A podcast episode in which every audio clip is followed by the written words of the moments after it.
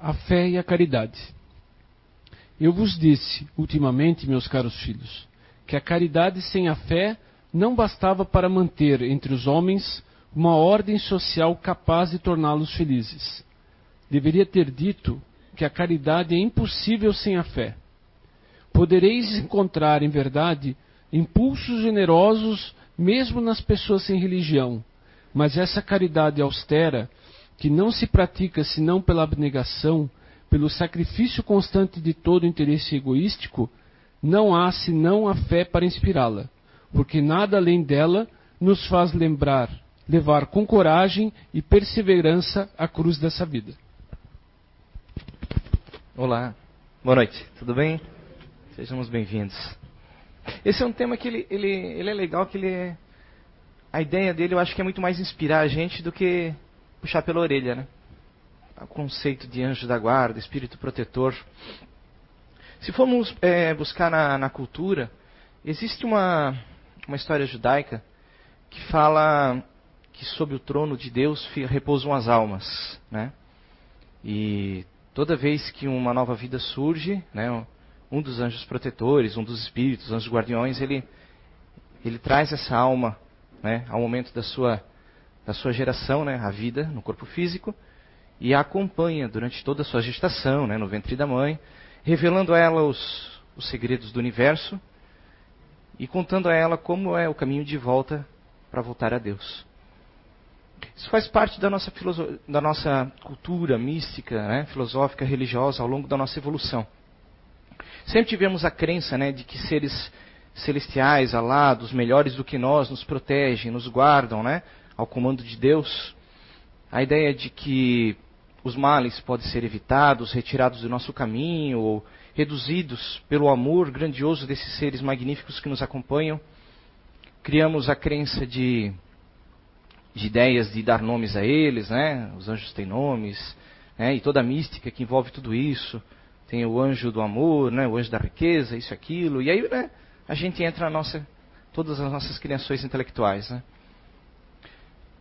Seria interessante, antes da gente entrar nesse conceito, a gente ter uma, uma visão, né, o que seria um ser que ama verdadeiramente, né, que, que realmente ama, livre de, de pretensão, que não tem pretensão de obter algo de você, mas ele ama porque ele sente o amor pela vida, pela criação e pelas coisas.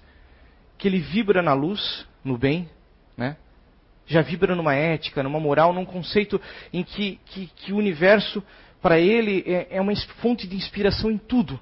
Tudo que ele vê, tudo que ele vivencia, ele percebe Deus, ele percebe a energia do amor, essa energia da luz em tudo.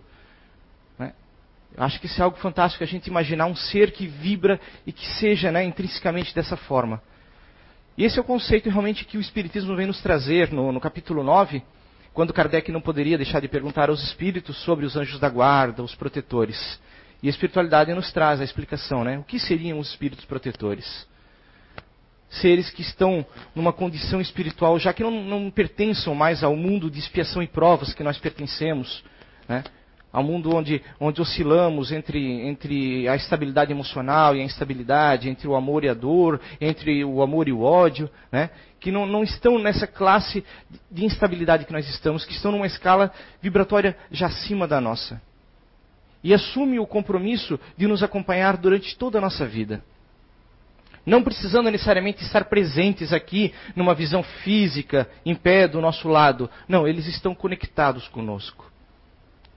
No momento em que você, você vem para esse mundo, que você começa a sua jornada para cá de encarnação, de aprendizado, de melhoramento, ele aceita conectar-se a você e lhe acompanhar e lhe orientar sempre que possível e sempre que você queira.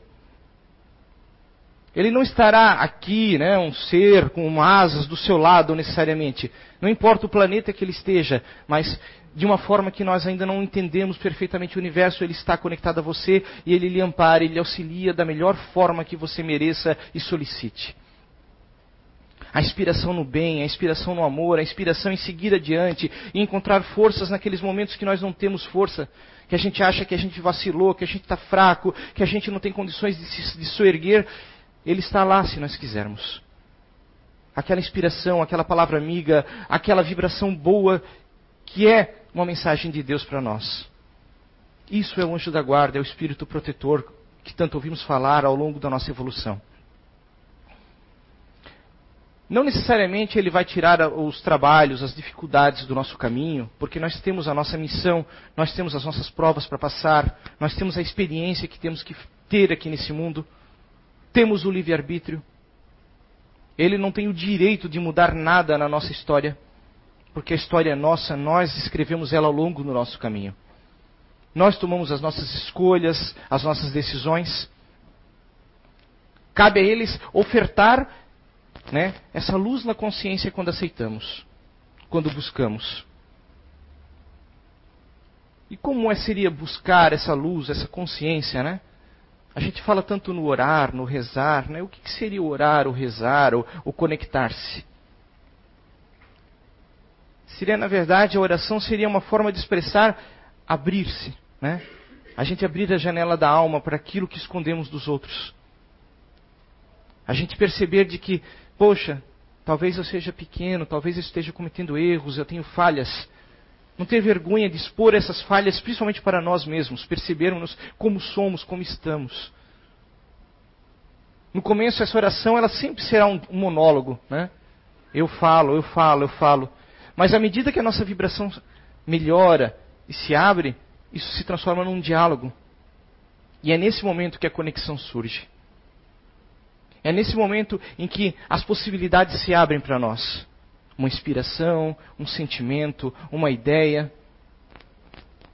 Uma força que a gente não sabe de onde vem, que surge, que nos permite seguir adiante, sermos melhores, fazermos coisas melhores, fazermos escolhas melhores. Essas escolhas ele busca constantemente trazer para nós, essa opção de escolhas, essas, esses conceitos.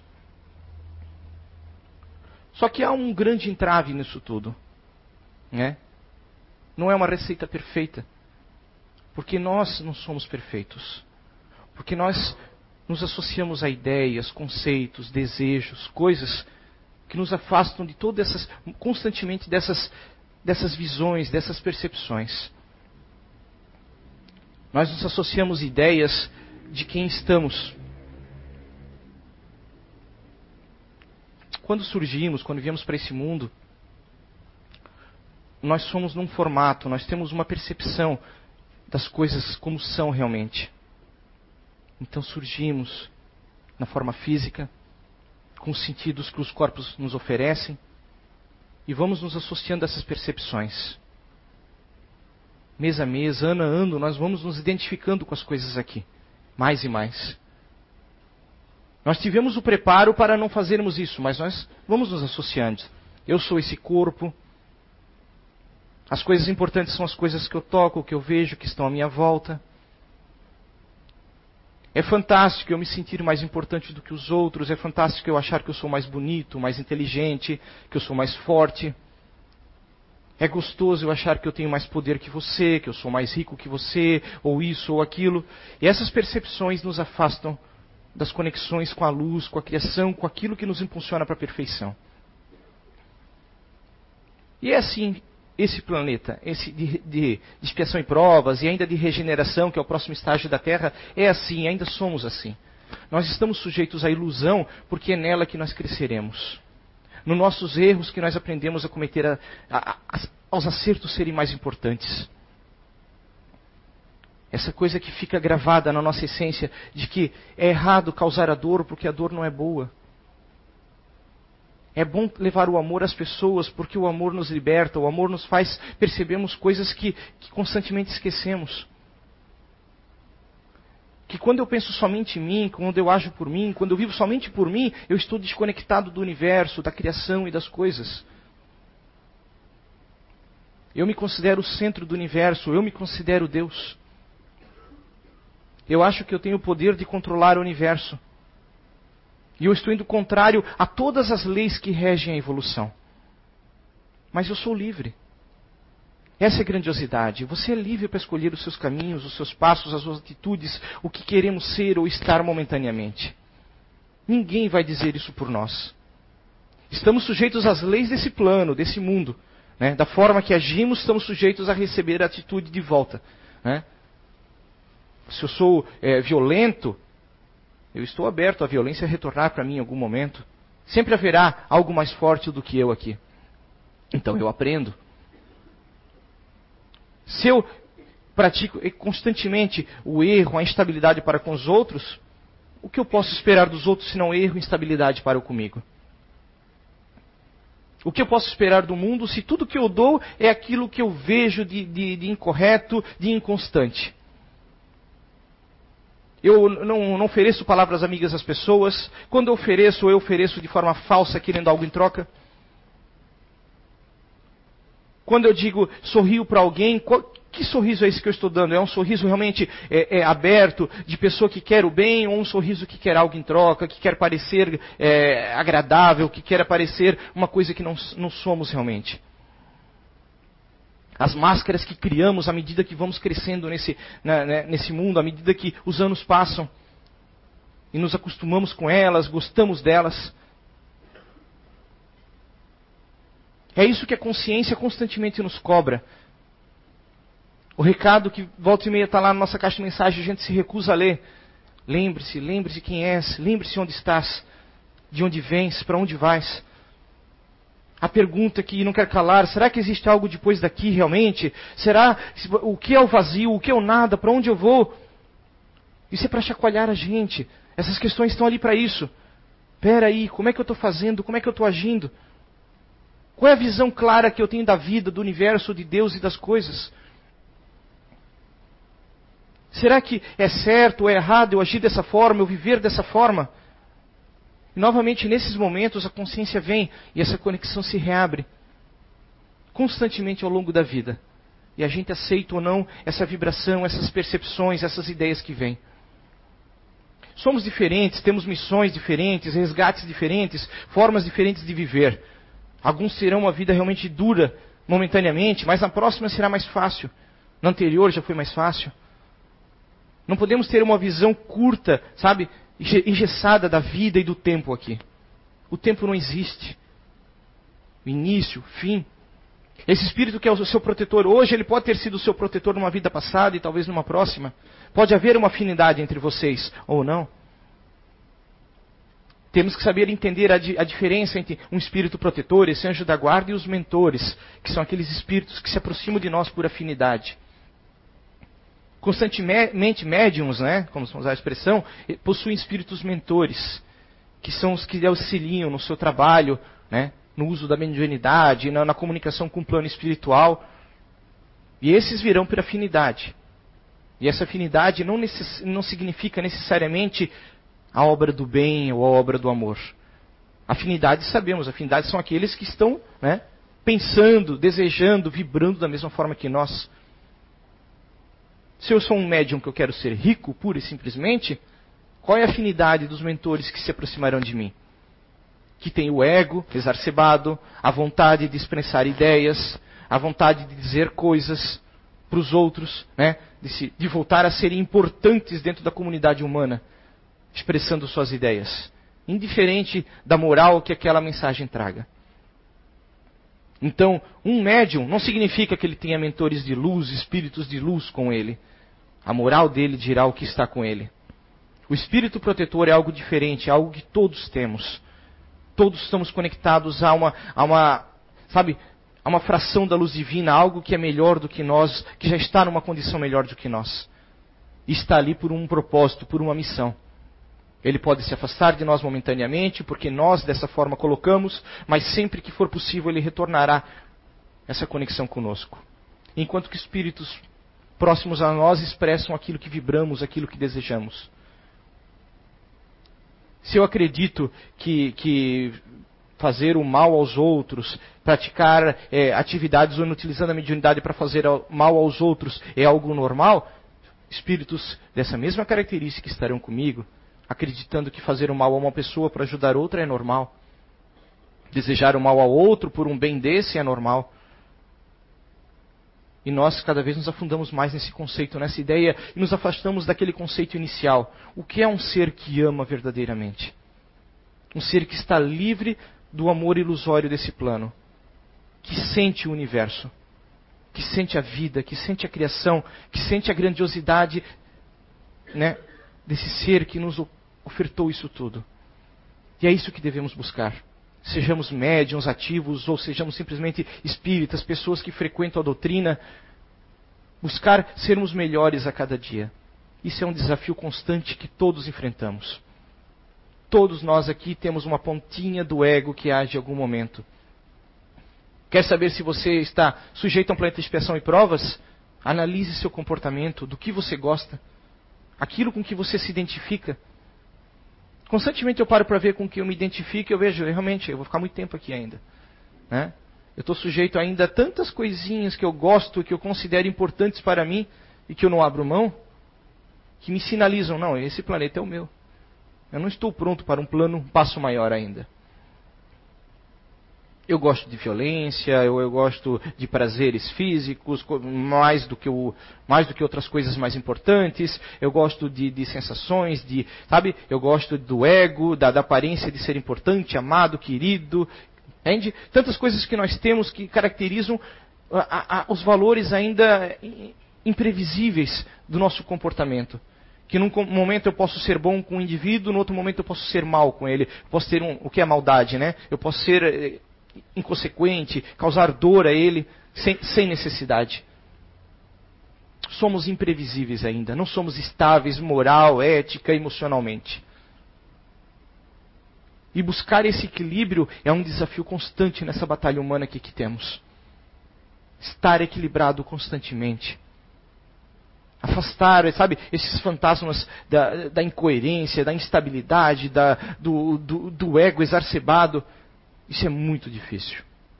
Muito difícil, porque constantemente somos testados. Alguma coisa boa surge na nossa vida que nos faz estarmos felizes, estarmos alegres, gostarmos daquilo, e em determinado momento aquilo pode nos ser tirado, para nos mostrar no aprendizado que aquilo não nos pertence. E nesse momento o ego explode. O ego vem dizer: não, aquilo é meu, aquilo não pode ser tirado, aquilo me pertence seja o amor de uma pessoa, seja algo que você possui de maneira material, seja, seja algo de ordem intelectual, aquilo me pertence e você, nós seremos provocados constantemente. Que dessa forma nós somos postos à prova. Algumas passamos e muitas fracassamos. Isso faz a vida nesse mundo ser tão grandiosa, tão fantástica. É? A gente parar para ver esse teatro maravilhoso que é a vida. Que a gente, a gente se identifica com o personagem, esse é o problema. Eu acho que eu sou esse personagem, mas eu não sou, eu estou esse personagem. Isso é para me fazer crescer, é para me fazer melhorar, e eu estou sendo amparado e constantemente vigiado por aqueles que montaram a peça. Eles estão ali esperando por mim, tentando me impulsionar, me fazer manter, sabe, a linha, ir adiante e seguir adiante. Mas a escolha é minha, porque nesse momento, se vamos manter essa lógica, né, o texto não está mais ali comigo. Eu já decorei ele, eu já me preparei para ele, agora eu sigo adiante. Como eu vou me portar, como eu vou reagir, como eu vou agir, como eu vou perceber as coisas, isso vai definir a velocidade da minha evolução, as coisas boas que virão à frente para nós. Como eu amo as pessoas que estão à minha volta, o que eu sinto pelos que estão à minha volta, como eu vejo verdadeiramente as coisas à minha volta. Chico conta que certa vez ele estava passando por uns problemas de ordem moral e ele chama Emmanuel, né, e, dizendo os problemas que ele está passando e tal. E Emmanuel diz, diz ele algo mais ou menos assim, é, havia um homem que, né, um, uma pessoa que era, que era protegida por alguém, por algo bom, né, um, um ser bom protegia ele. E um dia ele veio, lhe deu um chapéu de chuva, um dia veio, lhe deu uma capa de chuva, um dia, outro dia veio, lhe deu uma bota, né, uma bota para andar na chuva. Mais tarde veio, lhe deu um guarda-chuva. E um dia muito mais tarde a chuva veio. E quando ele perguntou ao protetor, e agora o que eu faço? O protetor disse: use o que eu já lhe dei. E assim é a nossa vida. Nós recebemos muito ao longo do caminho, muita preparação para as coisas que vão surgir no caminho, as dificuldades, as coisas ruins que enfrentaremos. Nós temos que saber usar todo esse potencial, toda essa capacidade, tudo isso que está conosco, que já nos foi ofertado antes. E aquela velha máxima: ninguém recebe uma cruz maior do que pode carregar. Se a cruz é grande é porque você está preparado para isso, você tem potencial para isso, você estava esperando por isso. Cada um dentro da sua capacidade, sua dificuldade. Que a gente não pode se iludir demais com as coisas. A gente, a gente achar que Deus é culpado por algo, que, que tal, tal, tal ser é culpado por tal coisa na nossa vida. São nossas escolhas, nossa responsabilidade, é o nosso caminho, é a nossa jornada. Não será um ser protetor que vai lhe tirar um espinho do caminho, a dificuldade do caminho, não. Aquilo lá é nossa, é nossa tarefa, é nossa jornada. Nós seremos amparados de toda forma possível para termos forças e seguir adiante. Seja uma doença, seja, né? A gente acha, oh meu Deus, tira esse câncer de mim. Quem sabe? Talvez sim, talvez não. Seguir adiante e acreditar, ter forças. Acreditar no bem, acreditar no amor, acreditar num propósito maior. Tal é a lei. Acreditar que, que seres que vêm, que são redundantemente ruins, maus nesse planeta, eles simplesmente cumpriram o papel deles de forma errônea. Mas eles cumpriram uma missão também de outra forma, para com aqueles que estavam à sua volta. Se a gente for perguntar onde é que estava né, o anjo protetor, o, né, o espírito protetor de Hitler, que deixou ele fazer aquilo tudo, aí entra um momento que temos que ter uma visão maior, mais clara, mais alta da vida e do universo que tudo há um propósito grandioso. Foi a escolha dele agir daquela maneira. Mas quem estava à sua volta também estava preparado. Matematicamente o universo funciona, gente. Não ter a ilusão de que Deus é injusto, de que Deus é mau, de que Deus uma hora está bem, outra hora está ruim, de que Ele olha por uns e não olha por outros. A grandiosidade da máxima da, da reencarnação e da evolução é essa. Responderemos pelos nossos erros. Não é num passe de mágica que, que o mal que causamos conscientemente sumirá da nossa jornada evolutiva. Teremos que resgatar todo o desequilíbrio causado. Isso nos trará progresso, nos trará evolução, nos botará no caminho de, dessa máxima da vibração perfeita, do bem e do amor, da luz estável. A gente vê frações da criação, da, dessa, dessa luz grandiosa. Sabe, Sabe, o prisma fragmentou, a gente não vê completamente ela. Então essa nossa percepção é fraca ainda. Mas constantemente o Espiritismo é, é um exemplo disso, de que ele, os seres melhores vêm para nos mostrar o caminho, nos deixar o recado. Ao longo da nossa evolução sempre houveram aqueles que vieram e nos deixaram o recado. Siga esse é o caminho, esse é o caminho do bem, siga por aqui, viva dessa forma, veja o mundo dessa forma, acredite no mundo dessa forma. Acredite no amor, acredite no bem. Vamos pegar o exemplo do Mestre Jesus, que né, acho que é o exemplo máximo como nós que, que, que seguimos o cristianismo, que temos aqui como exemplo. Todos os outros seres melhores, né, em estado um pouco melhor nosso, que aqui encarnaram e deixaram a mensagem. Perceba como é viver o bem, perceba como é bom abrir mão às vezes. Acreditar que, que se libertar, sabe, da, da, da, daquilo tudo que nos prende, nos, nos dá uma, uma sensação de alívio, de felicidade, mas só quando a gente faz isso a gente consegue realmente sentir. Quando a gente realmente aprende a abrir mão de algumas coisas. Quando a gente aprende que amar alguém não é prender aquela pessoa a nós. Amar alguém é querer tão bem aquela pessoa que a felicidade dela nos faz feliz. A gente experiencia isso, às vezes. Temos essas, sabe, esses vislumbres do que é essa energia boa, essa energia que liberta. Quem tem a oportunidade de ser pai, mãe, é fantástico vibrar isso, sentir isso, cuidar de alguém, observar alguém crescer, você se doar por essa pessoa.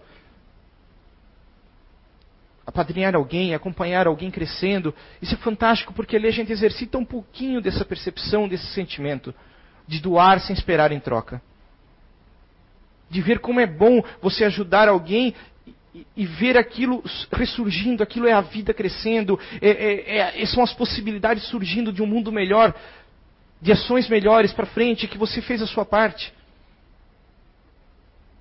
Quando quem é, tem a possibilidade de ser um educador numa escola, ou, ou que compartilha né, a instrução do bem aos outros de alguma forma, há tantas maneiras a gente propagar essa, essa energia de forma liberta, sem querer realmente uma retribuição. Acompanhar alguém que está sofrendo e oferecer realmente eh, a possibilidade de nós sermos esse espírito protetor por alguns instantes de alguém que visita um indivíduo que está no hospital, está sozinho, solitário. São tantas as situações que a vida nos oferece de nós experienciarmos o que é ser o protetor, o, sabe, o colaborador da evolução de alguém que na verdade isso depois se traduz para nós mesmos. Vocês acham que eu venho dar palestra aqui por vocês? Eu sou um baita egoísta, eu venho por mim. Porque eu quero aprender um pouquinho, eu sou obrigado a estudar quando eu tenho que dar palestra. Entendem? Todos temos que buscar algo que nos faça ser melhores. Buscar isso constantemente. Acreditar no bem, acreditar nessa energia, ela, ela está ali, é só a gente buscar ela. A gente sabe se alimentar disso. É, ela é abundante, mas a gente não sabe se alimentar dela. A gente é fechado, a gente vive num, numa redoma, uma, numa frequência densa só nossa. É o que eu vejo, o que eu sinto e o que eu quero que importa. A minha visão do universo é o que importa, é o que eu sei. Eu já li todos os livros, o que eu sei é o que está certo. Não, eu não sei nada, nós não sabemos nada. O que nós sabemos é pouco, é uma fração. 0,00001, gente, e aumentando ainda. O que é a verdade, o que é Deus, o que é a criação? Nós não somos donos da verdade. Nós, espíritas, não importa. Nós sabemos um pouco da realidade da criação e da grandiosidade de Deus, da grandiosidade da beleza da vida. E ser humildes dessa forma, buscar verdadeiramente ser humildes, entender isso. Tudo que eu sei é muito pouco ainda. Como é possível as coisas funcionarem dessa forma? A ciência busca explicações para tudo, já tem explicação né, de forma fantástica do funcionamento do plano físico. Mas ainda falta tanto, falta tanto para a gente perceber tudo isso. Não há como mapear o que está fora daqui, gente. A gente mapeia aquilo que está dentro dos nossos instrumentos, aquilo que, que, que está dentro do plano atômico e o que está além do plano atômico, dessa capacidade de vibração que estamos aqui, dessa dimensão. Nós temos condições de perceber isso, mas isso está, nesse momento, dentro de nós, essa capacidade de entender que somos parte de uma, de uma engrenagem tão gigantesca e tão bela, e que o tempo passa, passa, passa, o tempo voa, que a nossa encarnação aqui passa muito rápido. Alguns nem terão muitas décadas, alguns terão poucas décadas, poucos anos. E a gente tem que valorizar cada segundo, cada minuto. Talvez não tenhamos uma segunda chance de pedir desculpa para alguém não temos uma segunda chance de ofertar, sabe, é, é, compartilhar momentos bons com determinadas pessoas. Então usemos esse momento quando eles estão ali. Aprender a desprender a mente, a gente não ficar vicioso, preso em algo, em monoideias. As monoideias, elas são terríveis, elas nos, nos acorrentam. Eu ter a monoideia de estar fixado, que eu tenho que todo dia, tal horário, estar na frente da TV vendo aquela novela, que eu preciso estar todo. Sabe? São comportamentos constantes, recorrentes que nós não controlamos. São vícios. Isso nós chamamos de monoideias. São ideias que estão ali recorrentemente e nós não controlamos elas. No final, elas são, se tornam egrégoras, forças maiores do que a nossa capacidade de liberdade. Nós nos escravizamos eu sou escravo da minha aparência. Eu tenho que parecer assim. Eu dedico quatro, cinco, seis horas do meu dia necessário para parecer assim. Quando eu sair naquela foto, eu tenho que estar com esse perfil, que é o melhor perfil, porque eu sou. Né? Entendem? Nós somos escravos de ideias, de conceitos. Não é errado ser, querer estar belo, bonito. Claro que não. Mas veja, uma coisa é, é agir dessa forma, outra é viver dessa forma. Nós temos que ser livres. E se um dia a natureza nos tirar essa beleza que você tanto, tanto idolatra, como você viverá dali para frente? Isso é só um exemplo. Né? Mas tantas coisas que nós idolatramos e estamos dependentes. Podemos tornar dependentes de, da comida, de, de, de, elementos químicos, de, de comportamento. São determinados vícios que vão crescendo e nós vamos alimentando aquilo. E de momento era fácil se livrar, mas com o passar do tempo, cada vez mais difícil, cada vez mais difícil, mais difícil. E somente a consciência liberta, ou a dor.